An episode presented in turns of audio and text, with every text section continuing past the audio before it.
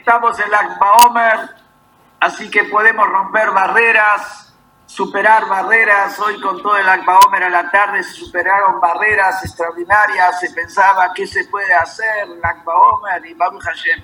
Baruch Hashem, superamos barreras. Lejaim, este es un Lejaim especial para la gente de Bolson que tuvo la paciencia de esperarme en este momento. Lejaim.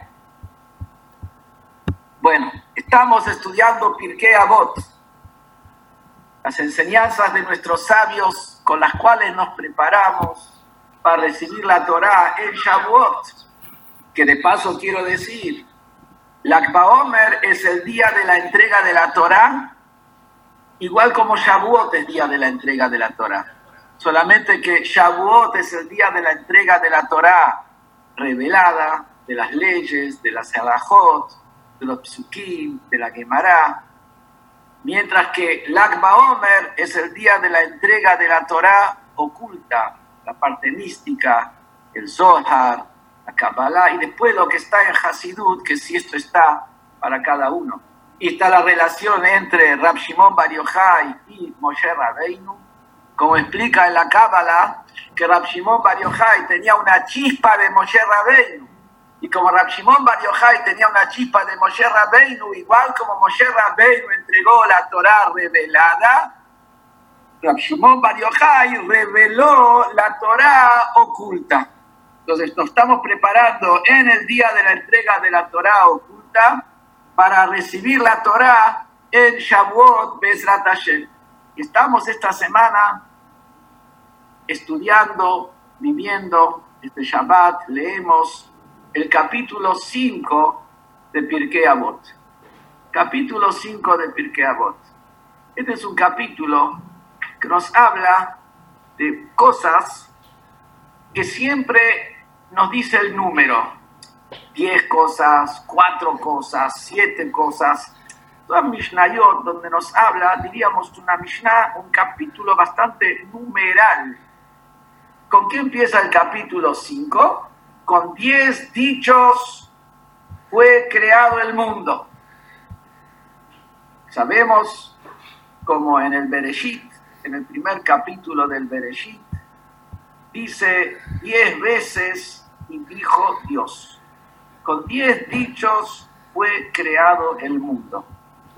Después, en la próxima Mishnah, dice diez generaciones de Adam a de Noach a Abraham, Después en la otra Mishnah dice, Abraham fue probado con 10 pruebas. Dios lo puso a prueba a Abraham en 10 oportunidades. La otra Mishnah sigue diciendo, con 10 milagros ocurrieron a nuestros antepasados en Egipto. Y 10 milagros cuando estaban frente al Mar Rojo antes de cruzar el Yam Suf. Después sigue diciendo la Mishnah, diez milagros ocurrían a nuestros antepasados en el Betamigdash y, y enumera todos los milagros. El primer milagro, escuchen lo que es importante mencionar en la Mishnah, el primer milagro de los diez milagros que pasaban en el Betamigdash, que una mujer no abortó su hijo porque tenía un antojo de comer la carne de los sacrificios era un sacrificio del cual podía comer nada más que el Cohen, y ella no podía comer no es Cohen. Y sin embargo, ese antojo no hizo que pierda, que pierda Hasbe Shalom a su criatura. Pero que es el primer milagro que la mujer, a causa de algo sagrado, no perdía nunca una criatura. Después sigue la otra Mishnah, diez cosas fueron creados el Erev Shabbat, entre la puesta del sol y la salida de las estrellas. Después habla siete cosas del bruto y las siete cosas del sabio, pues habla cuatro, etc. Yo sé que estamos hablando con gente que si a esta hora está escuchando un shiur, es gente atenta, atenta me refiero no solamente atenta en sus modales, sino que piensa, que razona, que busca, entiende. Y seguro que todos preguntan, yo por eso a propósito leí. La Mishnah dice, cosas? 10, con 10 cosas creó Dios al mundo. Después de 10 cosas, sigamos en orden, Noah, de, la creación a Noah, diez generaciones, diez generaciones de Noah hasta Abraham. Diez pruebas lo puso Dios a, Abraham para probarlo y él quedó siempre fiel. Después diez milagros le hizo a Shem, a nuestros antepasados en Egipto. Después diez milagros en el mar, diez milagros, diez, con diez, diez veces lo probaron los judíos a Dios en el desierto. Diez milagros ocurrieron en el Betamilash. ¿Qué falta acá? ¿Qué falta acá? Pregunto. Eh, si Mendy, podés, eh, por ahí abrir el micrófono si alguien quiere contestar qué falta acá, algo que es obvio que falta acá. A ver si Todos pueden abrir su micrófono, tienen que apretar donde está escrito mute y pueden prender su micrófono y hablar. Porque una persona diga, ¿qué, qué, qué falta? ¿Qué falta acá? De 10 cosas, 10 cosas, no, 10 cosas, empecemos desde la creación, llegamos hasta el Beta Migdash. Estamos hablando eh, desde la creación hasta el Beta Migdash, eh, 3.000 años de historia, 3.000 y pico de años de historia. Hay algo de 10, del número 10 que acá falta. A ver, ¿hay alguien que me lo dice? ¿Eh? Para mí, así de ¡Perfecto! ¡Perfecto! ¿Quién, ¿Quién lo dijo? Que levante la mano. Faltan los diez mandamientos. Tiene que haber dicho, diez mandamientos, hacer el tadibrot, Dios ayer al, al pueblo judío. ¿Por qué no dice? Una cosa tan básica tan elemental. Ahora viene Shavuot, estamos todos preocupados, vamos a poder escucharlos hacer el Tadibrot. ¿Cómo vamos a hacer? Estamos cohibidos, Rap, estamos cohibidos. No, no, no. Cuando se trata de estudiar Torah, hay que escuchar, pero también cuando hay que hablar, hay que hablar. Es parte del estudio. Cuando hay que hablar, hay que hablar. El que no tiene coraje no aprende como dice en Pirkei Avot más adelante, lo abaishan lamet, el que tiene vergüenza no aprende. Bueno, muy buena la pregunta. ¿Por qué no menciona los diez mandamientos? ¿Por qué no los menciona? Eso mismo es una enseñanza extraordinaria. El hecho que no mencione los diez mandamientos, entre todas estas cosas tan importantes, me viene a enseñar algo fundamental ¿Qué me enseña? Me enseña que los diez mandamientos pertenecen a otra dimensión que no puede ser mezclada con el resto de todas las cosas. Empieza hablando con diez palabras, con diez dichos. Hashem creó el mundo. Después me habla de las generaciones, me habla de los milagros, me habla del Betamidash. Nos viene a enseñar acá Pirkei a través de no poner los diez mandamientos, que los diez mandamientos son de otra liga.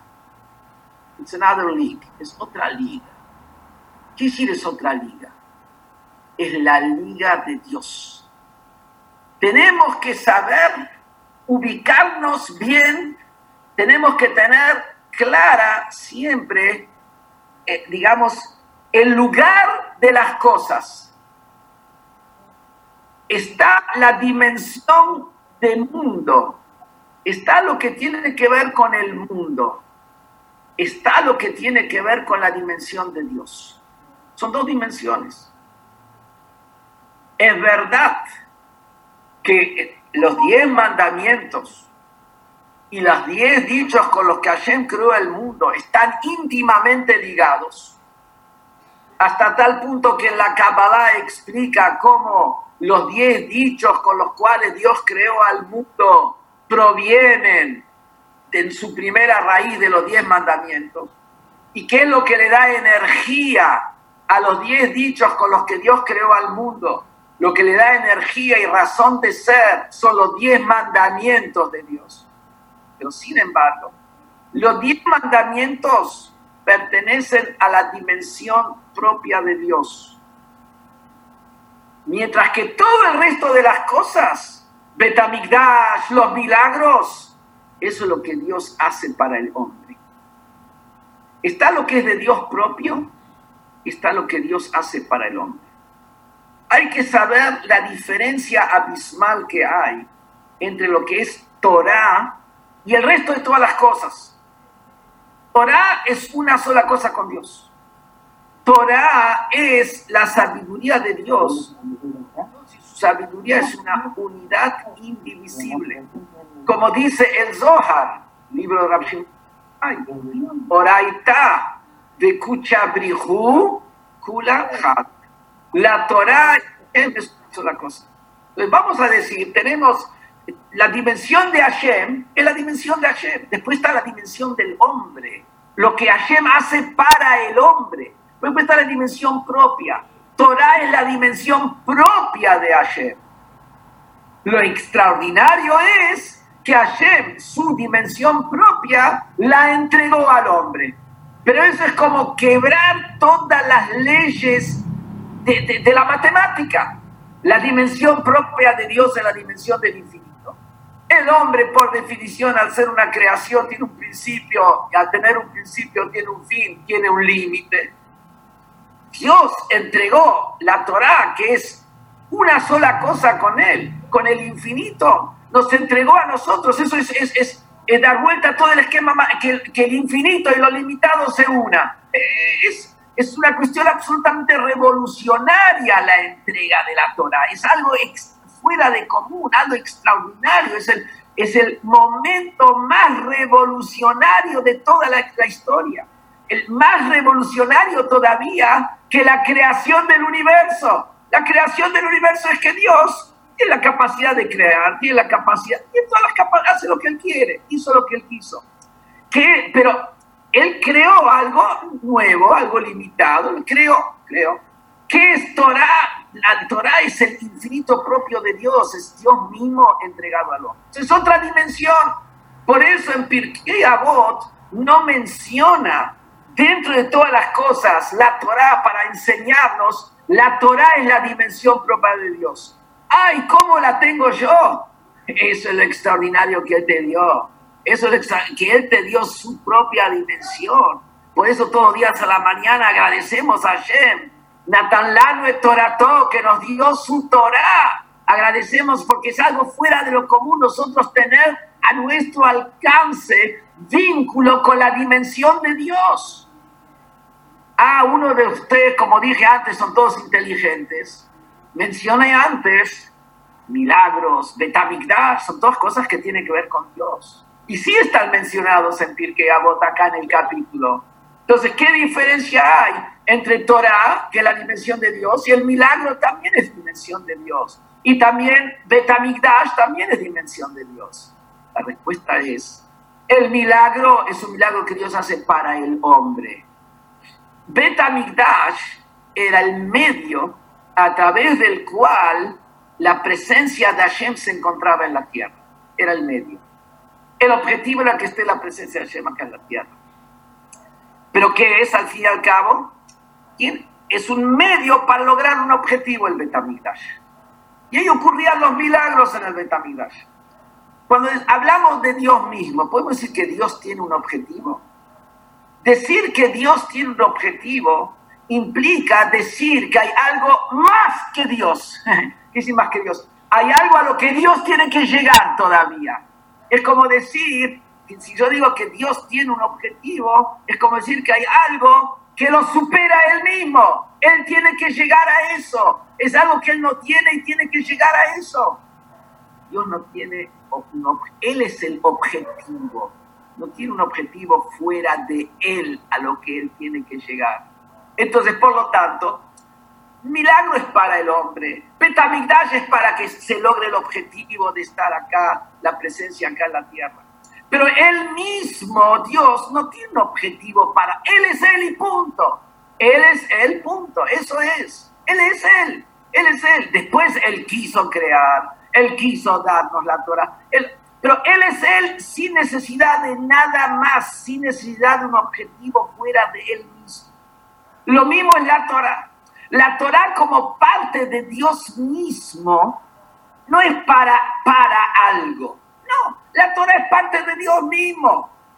En un momento quiso Dios dar la Torah al hombre. Pero la Torah es algo que Por supuesto, al querer dar la Torah al hombre, lo puso en términos que el hombre puede entender, que el hombre puede captar, lo puso en términos de las cosas que pasaron a través de la historia como están registradas en la Torah, pero en esencia es él mismo. Y, él no tiene objetivo, él es el objetivo, él es el objetivo. Por eso es, como Torah es otra dimensión, nosotros tenemos la, la, la, la, dicha extraordinaria que Hashem nos dio la Torah. Nosotros tenemos que estar bailando no en una pata, tenemos que estar bailando en dos patas cada día cuando levantamos, decimos la braja, que ayer nos dio la Torah y nos da la Torah, y cuando podemos estudiar media hora, 15 minutos, 5 minutos, una hora, dos, lo que sea, tenemos que estar con la felicidad más grande que puede existir. Eso viene enseñando Pirkei Avot. Sabe, pasaron cosas extraordinarias a lo largo de toda la historia. Torah es otra cosa. Torah es la dimensión de esta es la primera lección que aprendemos de esta Mishnah, la Mishnah número uno del quinto capítulo. Pero acá que dice, volvamos a la Mishnah, no sé si ustedes tienen ahí el libro adelante de ustedes, el Pirkei Avot con la traducción al castellano, como mencioné, está en el Sidur, libro de oraciones, después de Minjá de Shabbat, porque Pirkei Avot lo decimos todos los Shabbat a la tarde, entre Pesach hasta Rosh Hashanah, después de Minja. Pero si no lo tienen, yo les traduzco, les digo, dice, con 10 dichos fue creado el mundo. Acá ya enseguida salta una pregunta. Cuando tomamos el Bereshit, el primer capítulo del Génesis, donde habla de cómo fue la creación, y empezamos a ver con cuántos dichos Dios creó al mundo, vamos a ver que ahí Dios creó al mundo con, menciona nada más que ocho dichos, no menciona diez.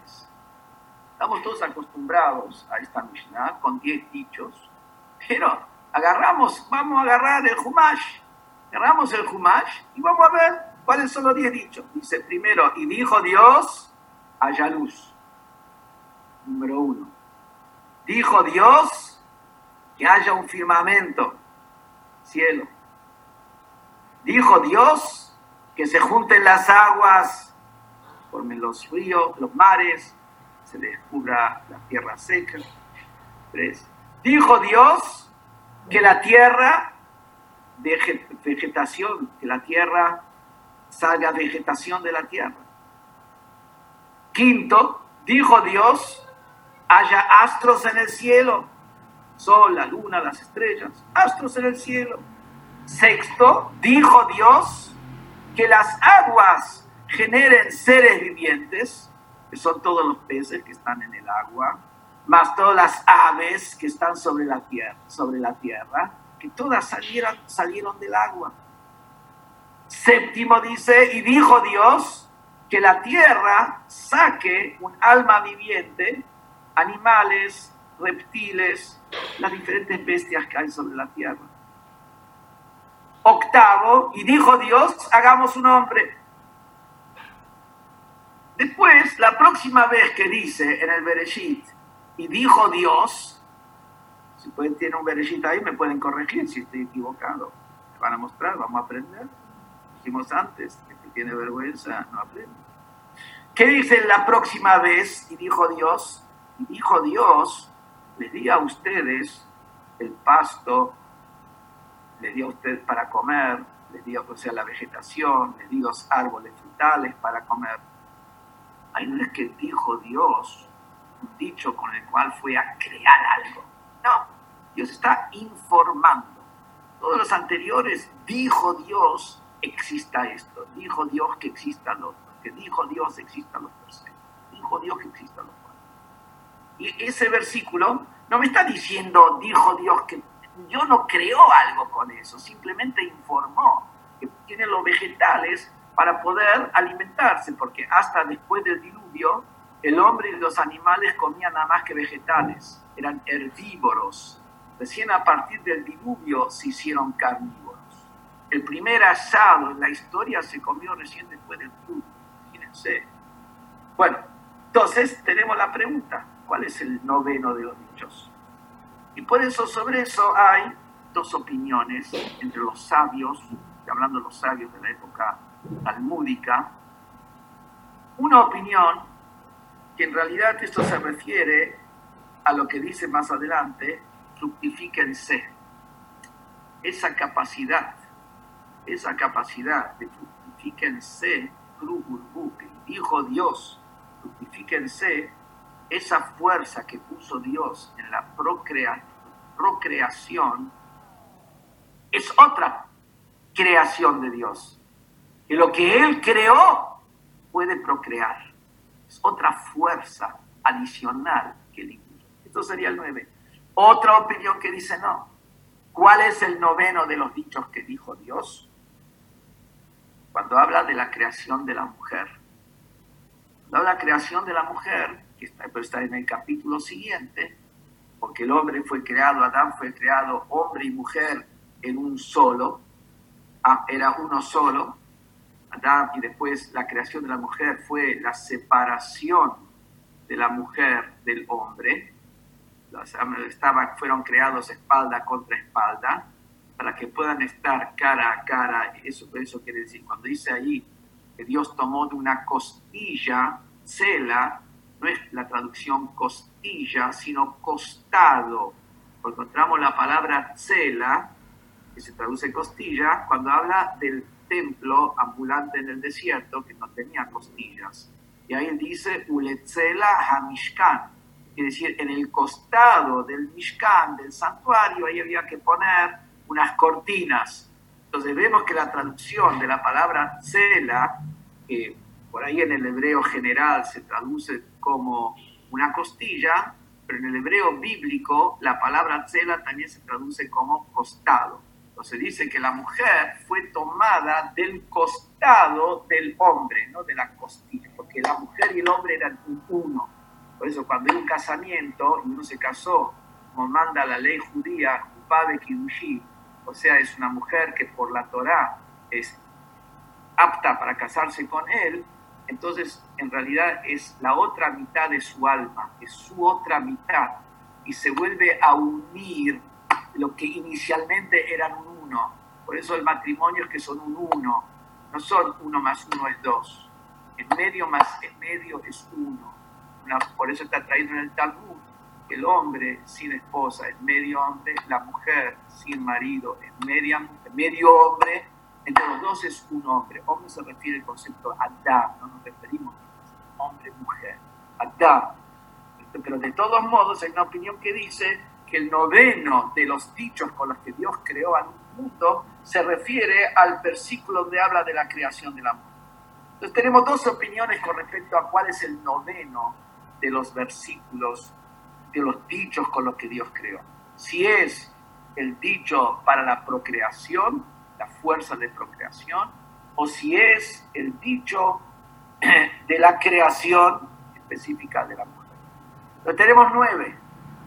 ¿Cuál es el décimo? ¿Cuál es el décimo? acá dice que con diez dichos fue creado el mundo. Y el Talmud, en el tratado de Rosh Hashanah, y también en el Midrash Rabbah, dice que la palabra Bereshit, para Elohim et et ese versículo, en el principio, principio creó Dios los cielos y la tierra, ese es el décimo de los dichos. Bereshit, Dios, el principio creó Dios los cielos y la tierra, ese es uno de los diez dichos con los cuales Dios creó el mundo.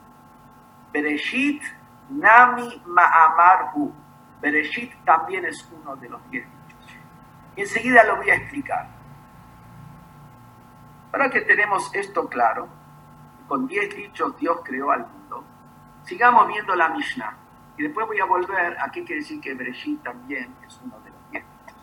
Sigue diciendo la Mishnah así. Vealo, mata al mutlomar. ¿Qué me viene a enseñar eso que Dios creó al mundo con diez dichos? Dios hizo tantas cosas, nos cuentan nosotros todo lo que hacen. Nos mandó acá todo, todo, nos mandó el coronavirus.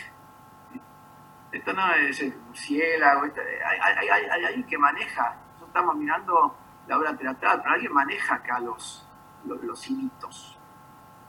Pero sin embargo to- todavía no nos contó qué hay detrás. ¿Qué es lo que quiere? ¿A dónde quiere llegar? ¿A dónde vamos a llegar si Dios quiere para bien a través de todo esto? Entonces acá la Torah sí nos cuenta, con diez dichos fue creado el mundo. ¿Para qué Dios me cuenta lo que hizo? Dios me cuenta todo lo que él hace. No, no, no. Pienso que nadie piensa que Dios le cuenta todo lo que hace. ¿Qué nos viene a enseñar que Dios creó el mundo con diez dichos? Y pregunta más todavía. El mundo podía haber, puede haber, puede ser creado con un solo dicho. Dios necesita diez dichos. Como decir, yo necesito hacer algo, necesito ocuparme de esto, después del otro, después del tercero, después de los cuartos. El podía, claro, con un solo dicho. ¿Para qué, por, por, ¿para con diez dichos?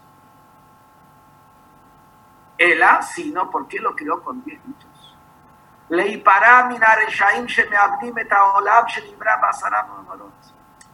Te viene a enseñar acá Dios, mira cuánto invertí yo en el mundo este es un mundo en el cual yo invertí diez dichos. No lo dije, no lo creé con una sola palabra, con un solo dicho. No, yo le invertí a este mundo. Le invertí diez dichos. Entonces, vos tenés que saber qué mundo vos está, tenés enfrente de vos. Un mundo que Dios le invirtió mucho. Y por eso,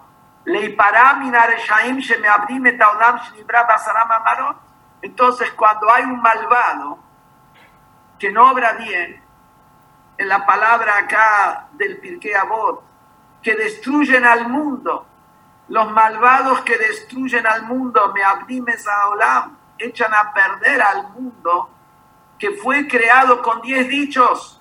O sea, en otras palabras, Dios nos da, ¿por qué me da a contar?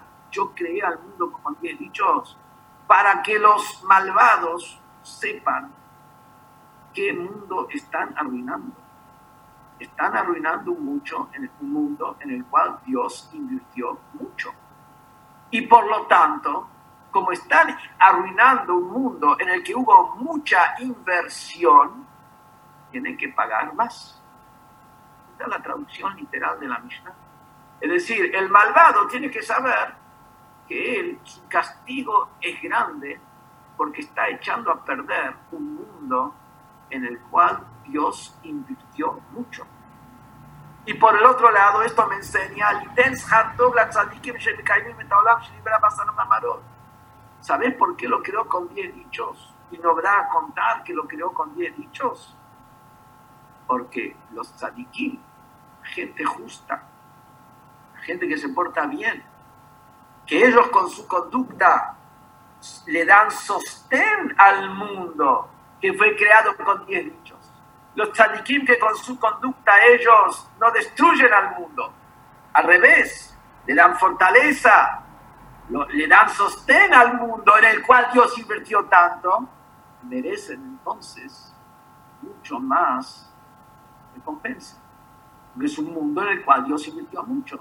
De los tzadikim que hacen bien al mundo, como hacen bien a un mundo en el que Dios- invirtió mucho, merecen mucha más recompensa. Esto es lo que dice la Mishnah literalmente. Pero vamos a tratar de entender esta Mishnah. ¿Por qué hay que entenderla? Porque, muy sencillo, supongamos que yo eh, fui, me compré un par de pantalones y lo pagué 10 mil dólares. pantalones comunes, no piensen, pantalones comunes. Por una gabardina, una gabardina inglesa, una gabardina inglesa. Hecho a medida, pero 10 mil dólares un pantalón no existe. Yo fui, me compré un pantalón, pagué 10 mil dólares. Después fui a un, a un, eh, un club, estuve en el vestuario, fui a la pileta, vuelvo y veo que alguien se me, me robó el pantalón. se robó el pantalón. Por no dar otro ejemplo, fui a la micve, yo a la micve, salgo de la micve y veo que me robaron el pantalón. O sea, están las cámaras, descubrimos quién es el Ganef, lo agarramos al Ganef, me robaste un pantalón. ¿Cuánto le tiene que pagar el Ganef? Los 200, 300 dólares que por ahí vale ese pantalón, si es una gabardina fina, que creo que. O 10 mil dólares. ¿Cuánto le tiene que Hay que pagarle. Entonces, ¿lo que vale el pantalón? Que el otro es un tonto y pagó 10 mil dólares por un pantalón. Eso no le da más valor al pantalón. Es un problema de él, es tonto. ¿Por qué dice acá? Un mundo que Dios lo podía haber creado con una palabra, con un dicho. Fue Dios, en vez de crearlo con uno, le invirtió más de lo que necesitaba. Podía crearlo con uno y lo creó con diez. Y por eso ahora tiene que recibir más castigo el pecador. ¿Qué culpa tiene? Dios hubiera invertido menos. Vos invertiste de más, es tu problema. Vos pagame por el daño que yo hice. Si es un mundo que puede ser creado con un dicho, ¿por qué tiene que pagar eh, el, el, malvado? Porque Dios invirtió con 10 dichos que no hacían falta, no hacían falta. Y al revés, ¿qué lógica hay que el tzadik reciba una recompensa más grande ¿El mundo cuánto vale? ¿Vale 10 dichos o vale uno? El mundo vale uno, fue Dios y lo lo creó con 10. Por eso explican los sabios que en realidad hay que leer la Mishnah de esta manera. No que Dios podría haberlo creado. El texto dice acá en la Mishnah, Halobe mamar y barot puede ser creado. Lo dice en presente. El mundo puede ser creado.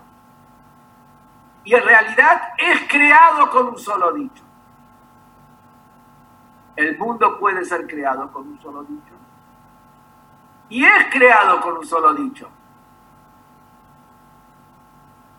Ay, ¿por qué aparecen diez dichos en el Bereshit, en el Génesis? Porque en realidad hay dos partes en la creación. Hay un nivel de la creación que es creado con un solo dicho y hay otro nivel de la creación que es creado con diez dichos. ¿Qué diferencia hay?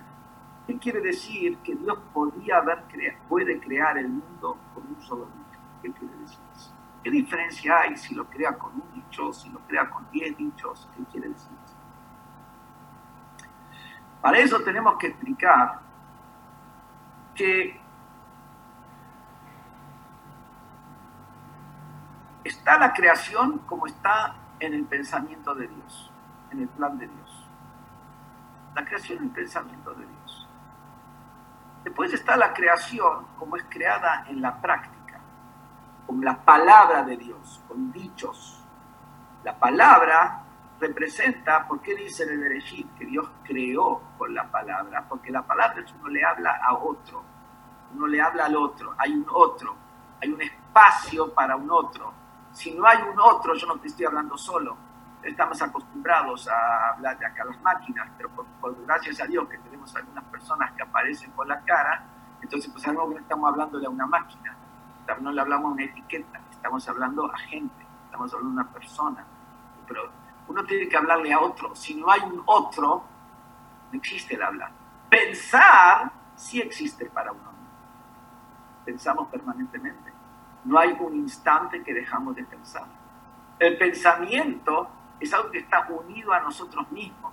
No podemos dejar de pensar porque el pensamiento está unido a nosotros. Pensamos permanentemente, aunque no nos demos cuenta que estamos pensando, porque el pensamiento está unido a nosotros.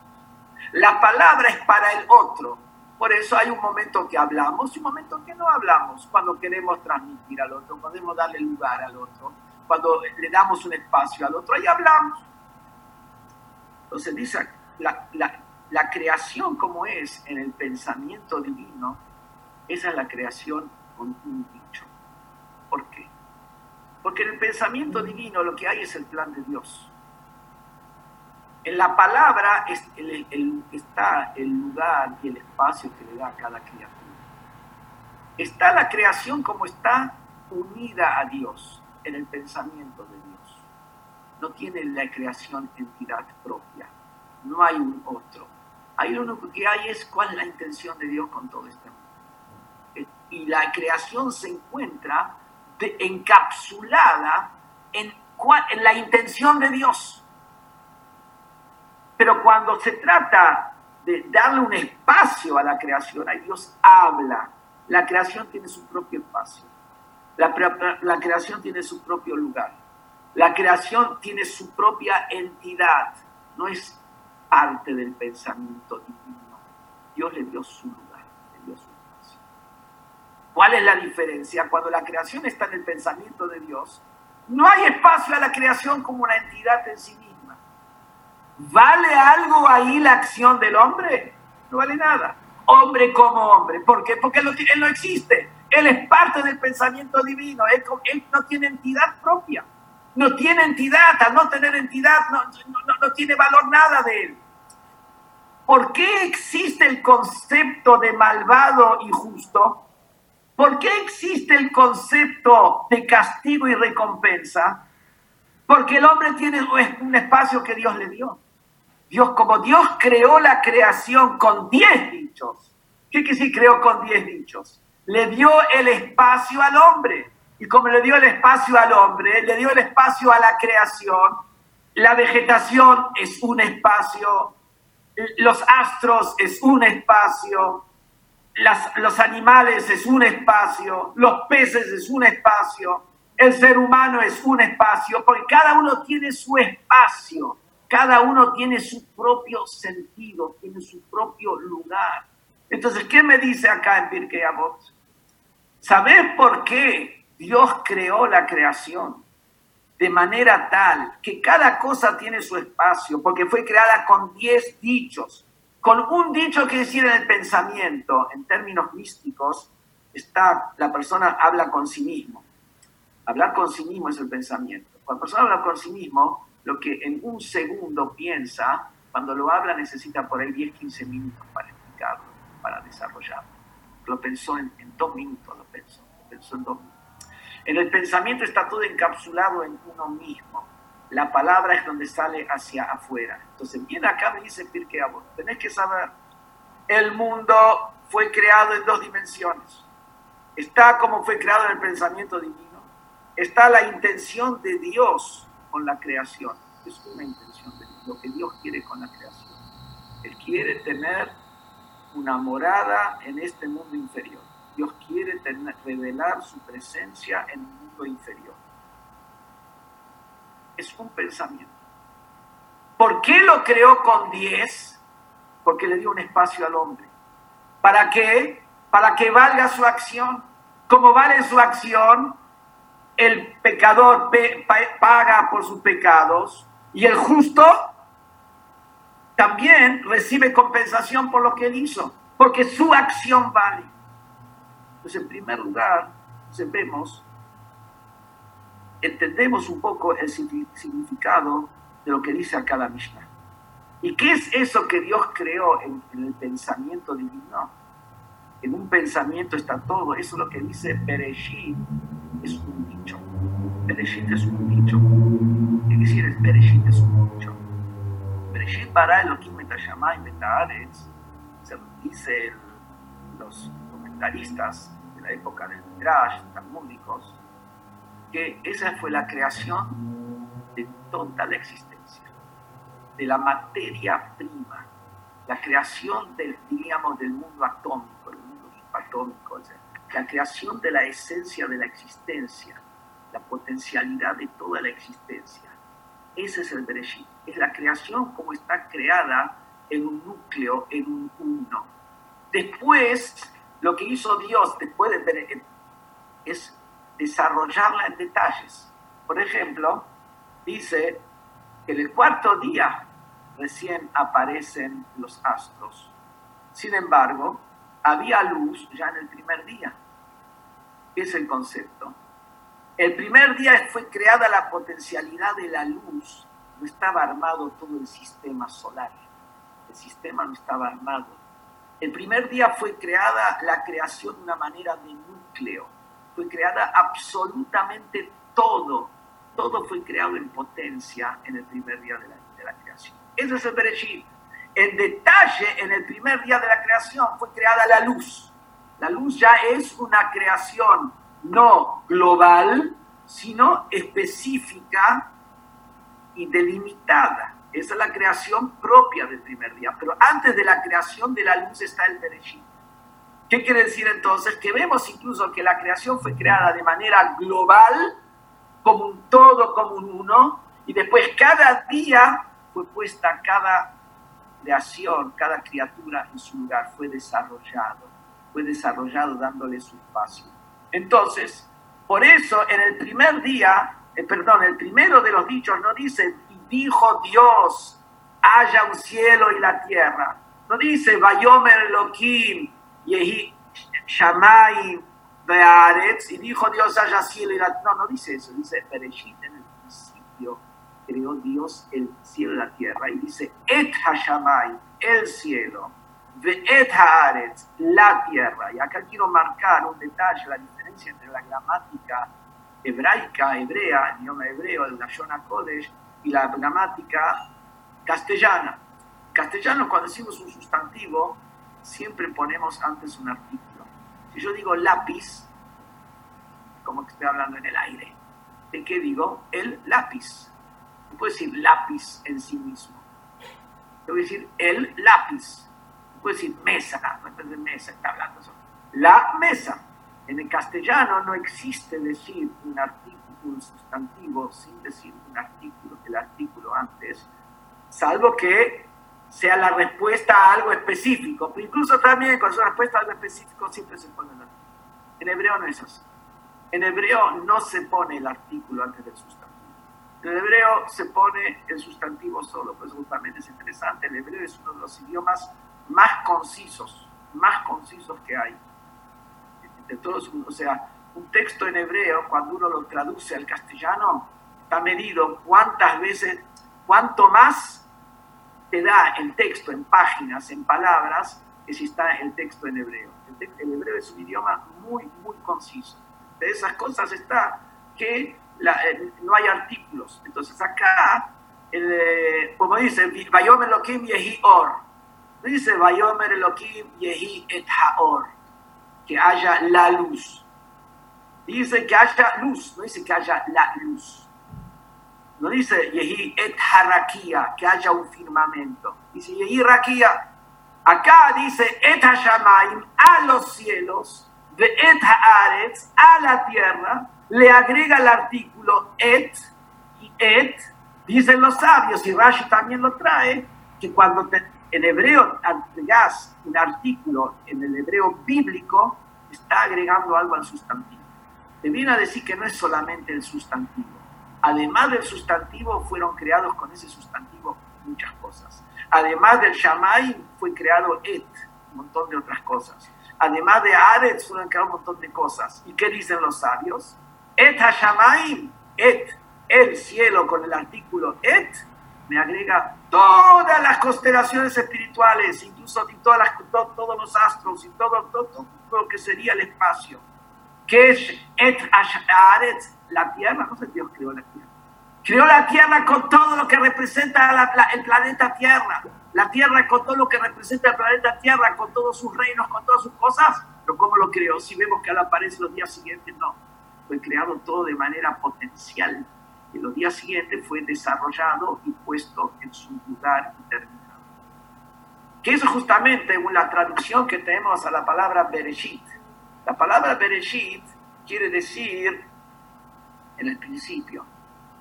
Pero, por ejemplo, en el Zohar traduce la palabra Bereshit Bejuchmetá. Es decir, en arameo. ¿Qué decir Bejuchmetá en arameo? con sabiduría.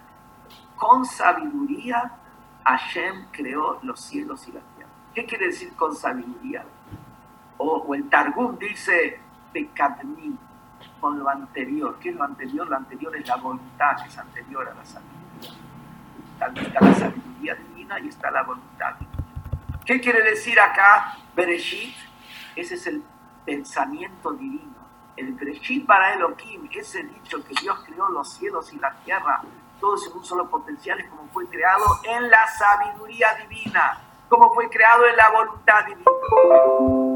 Por el otro lado, esto mismo que Dios crea la creación con diez dichos, dándole el espacio a cada cosa, nos enseña que cada cosa tiene una misión específica dentro del plan.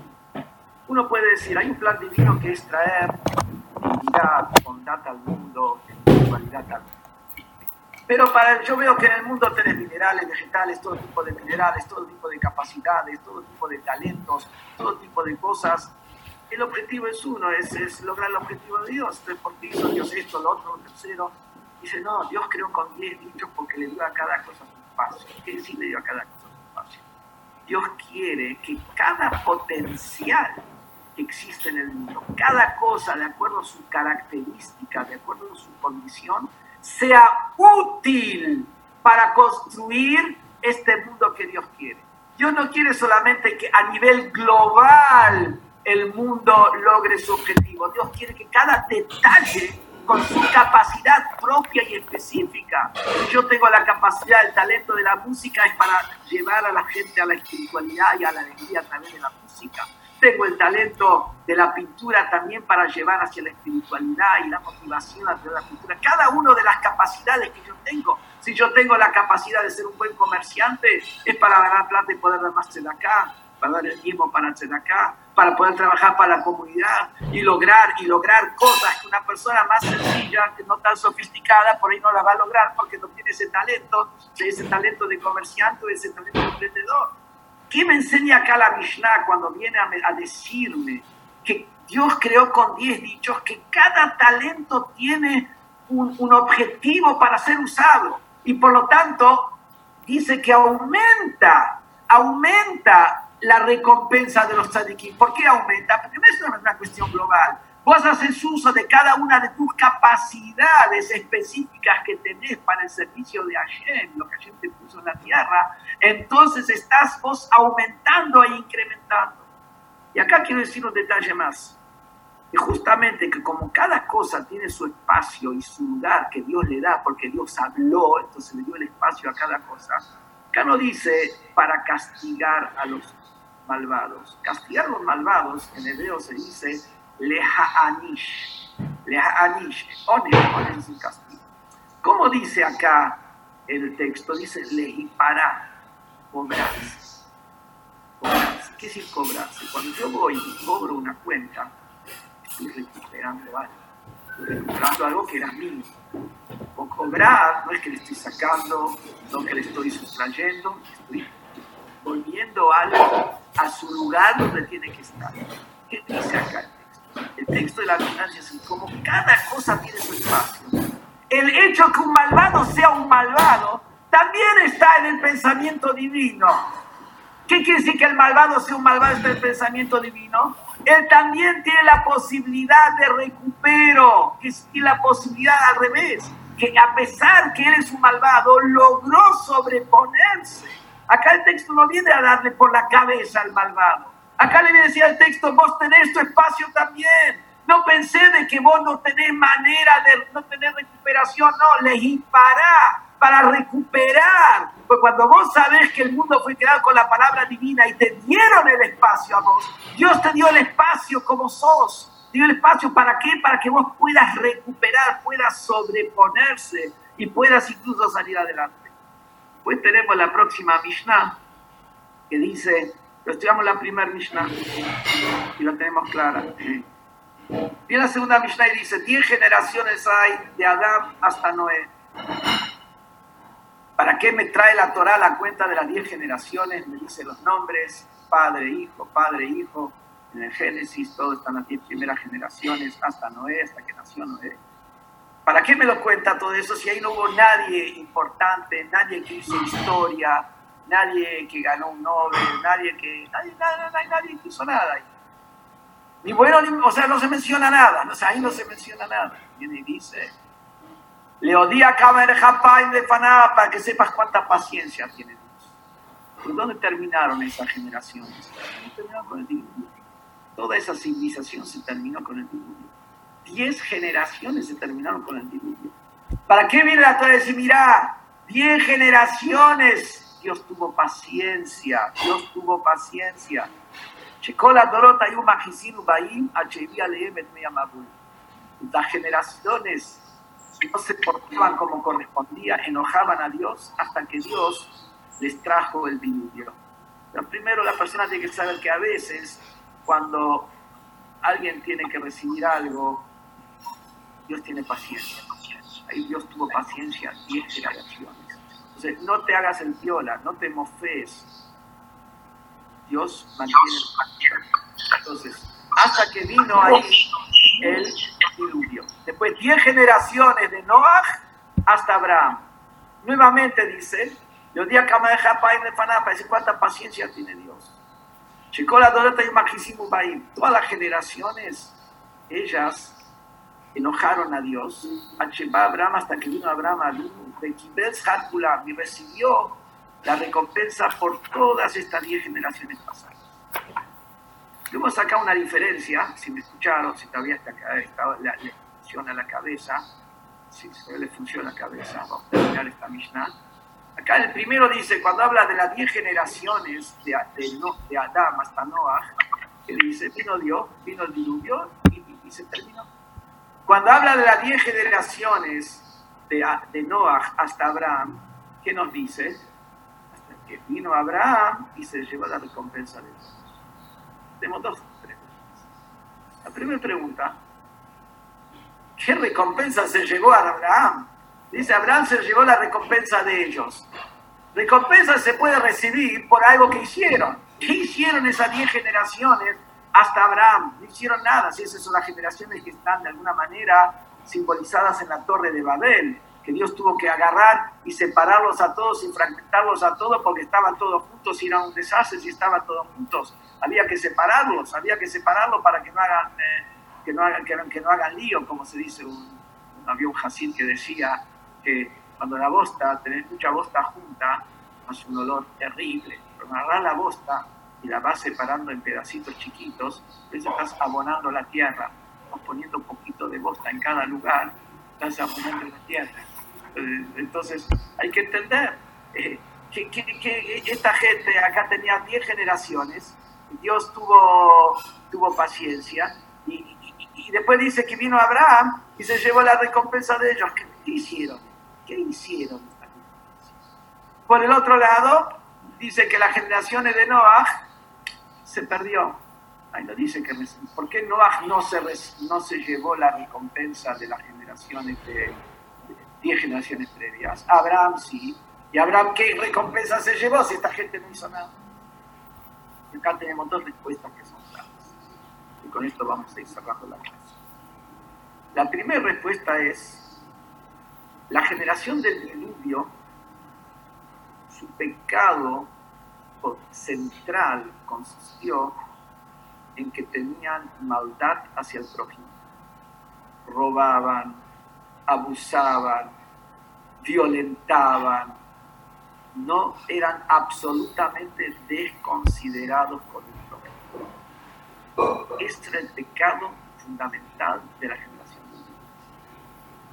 la generación de, de la torre de Babel era al revés. Estaban todos unidos, entre ellos había unión, y al revés, esa unión hizo que ellos intenten construir esa torre, ah, metafóricamente hablando, para ir a luchar contra Dios. La unión hace la fuerza. Pero vivían unidos. ¿Y qué hizo Dios? Los separó, como dijimos antes, los separó como la bosta, la separás y cuando la separás ya no tengas todo ese olor, la, la podés usar de una manera positiva. Entonces Dios qué hizo? Los separó, los separó, separó a esa generación. ¿Cuál fue el pecado principal de la generación de la Torre de Babel? Querían luchar contra Dios. Ellos con los seres humanos estaban bien. La gente, generación de la Torre de Babel eran constructivos con el prójimo. Eran contra Dios. Iban a pelear contra Dios. La generación del diluvio era al revés. el problema de ellos no era Dios. No tenían problema con Dios. El problema era toda su conducta, cómo se, se, se, se portaban con el prójimo. ¿Qué es lo que resulta? Cuando una persona atenta contra el prójimo, hasta que él no va y arregla con el prójimo, no puede arreglar con Dios. Vos no puedes insultar a tu compañero y ir a pedirle perdón a Tienes que ir a arreglar primero con tu compañero.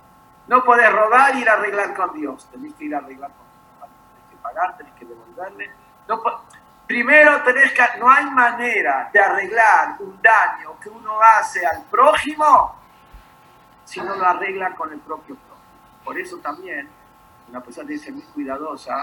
A veces, por ejemplo, cuando uno lleva de cosas institucionales se arrepiente, ¿cómo lo devuelve?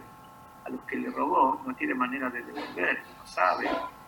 O sea, eh, a veces eh, cuando, muchas veces la gente se toma atribuciones en cosas que son eh, nebulosas, ¿a quién le pertenece?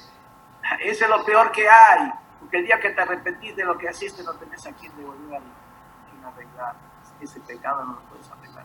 O sea, hay mucho más que hay que ser cuidadoso cuando esas cosas que nos tienen un pequeño específico, pensamos que todos son Entonces, volviendo acá, la, generación del, del, diluvio, ellos no tenían manera de arreglar porque ellos no se pusieron de acuerdo, se pusieron de acuerdo entre sí.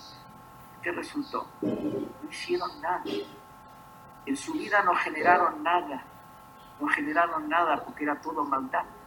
No nada. Entonces no había algo constructivo que ellos hicieron que Noah podía llevarse. Por el otro lado, la generación de la torre de Babel, sí, tenían energía positiva, hacían cosas para la gente, peleaban con Dios, pero hacían cosas positivas para la gente. Cuando vino Abraham y les enseñó un poquito de que hay un Dios, que eso es lo que enseñó Abraham, hay un Dios, se pudo arreglar todo lo demás. Porque la persona que hace cosas buenas y positivas, las cosas buenas y positivas son buenas y positivas y tienen fuerza, solamente que, que cuando están desconectadas de Hashem, estas cosas no están en el lado correcto donde tienen que estar. Están en el lado, vamos a decir, usar terminología de la Kabbalah, están en el lado de la impureza. Son cosas positivas que están en el lado de la impureza porque le falta la conexión con Dios. Vino Abraham tomó todas estas cosas positivas que ellos habían hecho, porque habían hecho cosas positivas, y él fue y lo arregló porque les enseñó el concepto de Dios. Entonces acá había una lo que recibir, porque como hubo buena relación con el prójimo, en el momento que arreglaron la relación con Dios, se pudo eso, había lo que recibir. Esa es la primera, por eso Noah no tenía lo que recibir, porque esta gente no hizo nada, se peleaban uno con el otro, eran malvados con el prójimo. Mientras que, que Abraham tuvo que tratar con gente que entre el prójimo hacía, estaban desubicados en su órbita, no estaban en la órbita conectados con ayer. ¿Qué hizo Abraham? Los conectó. Y por el otro lado, Noah no hizo nada para esa gente. Como no hizo nada para esa gente, por eso tampoco no tenía derecho a recibir nada de la recompensa de esa gente. Por eso Noah no recibió nada de esa gente. ¿Por qué? Porque Noah no fue hablarle a la gente, tratar de, corregirlos, de enseñarlos, de ponerlos en el buen camino. No, Noah no hizo nada. Noah construyó un arca, que Dios le dijo construye el arca. Le tardó 120 años en construir el arca. Entonces cuando venía alguien y se acercaba y le preguntaba a Don Noah, ¿qué, Don Noé, ¿qué está haciendo? ¿Qué está? Le decía, mire, va a venir un diluvio porque la gente no se porta bien. Pero más que eso no hizo nada. Abraham no. Abraham fue y pidió a Dios por los pecadores. Abraham fue y hablaba a la gente. Abraham hizo por la gente. Noah no hizo por la gente. Por eso no tenía derecho a recibir nada de estas Abraham hizo por todas esas generaciones. Los trató de, de poner en el buen camino, pidió por ellos, aunque todavía eran pecadores, pidió por ellos. Por eso es que enseñanza clara para nosotros, entonces, primero que hay que hacer bien, estar conectados con el preocuparse de todos los demás. Tenemos un mundo que ayer nos da un espacio a cada uno de nosotros. Cada cosa en el mundo tiene su espacio, tiene, tiene su lugar. Y bueno, nuestra misión es ser inteligentes y aprovechar esta, este privilegio y oportunidad extraordinaria que Hashem nos da. Si alguien quiere hacer una pregunta, alguien está con la cabeza para preguntar algo.